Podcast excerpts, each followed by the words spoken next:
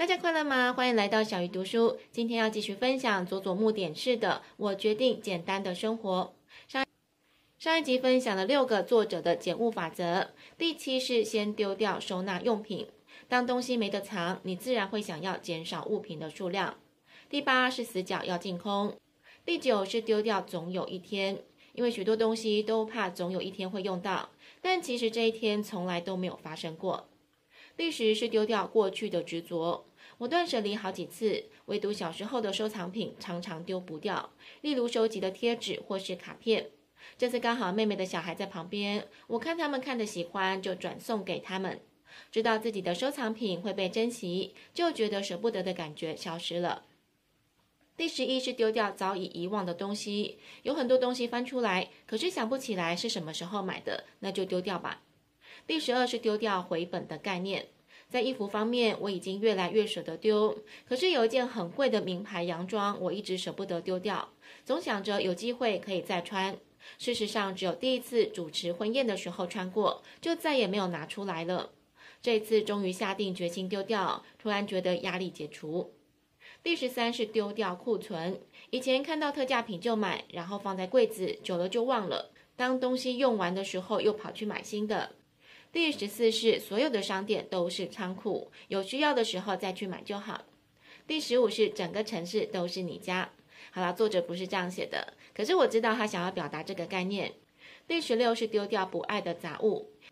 第十七是丢掉礼物。以前我不好意思丢掉人家送的东西，即使收到的是过期的化妆品。现在只要确定礼物用不到，就转送给需要的人。第十八是丢掉收藏品。第十九是在网络公开房间的状况，就好像想要减肥成功，你可以昭告大家。作者提供这一招有异曲同工之妙。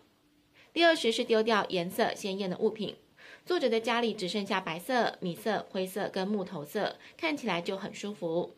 第二十一是买一个新的就丢一个旧的，这也是我目前有在使用的方法。第二十二是承认失败，花钱买经验。第二十三是不要因为免费就拿，不要因为便宜就买，这个是很好的方法。透过这个法则，增加物品的频率就会减到很低。作者还提供许多的法则，大家可以找书来参考看看。接下来分享作者提供的进阶版。第一是你是否满意自己拥有的东西，关键不在数量。如果唯一的物品是最好的，你反而更能珍惜。第二是以制服的概念穿搭，正因为我现在慢慢接受了少即是多，所以才有上一集的分享，只留下个七件的裤子、洋装跟裙子。第三是测试自己是否需要，如果不确定要不要丢，干脆就丢了；如果真的需要，就再去买回来。作者发现他只买回来一样东西，那就是足部按摩器。第四是趁健康之前整理生前遗物，这样真的有意外发生时，也不会造成亲友的困扰。第五是捡物癖跟囤物癖都是病，不用为了丢而丢。还好我现在还没有到那个境界。进阶版同样还有许多的建议，大家可以找书来看。接着分享作者丢东西之后有什么改变。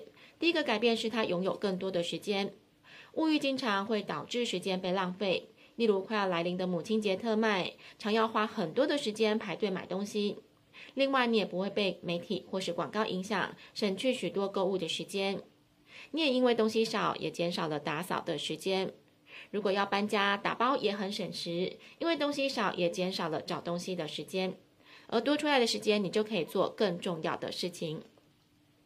第二个改变是生活变得更有趣，整洁的环境让他心情愉快，而且物品变少，家事也变得轻松，让他更容易养成打扫的习惯，而且也容易养成用完就放回去的习惯。这些改变让作者觉得自己做得很好，也更有自信。除了拥有更多的时间跟生活变得有趣，作者还有哪一些改变呢？下一集继续分享。小鱼读书，我们下次再会。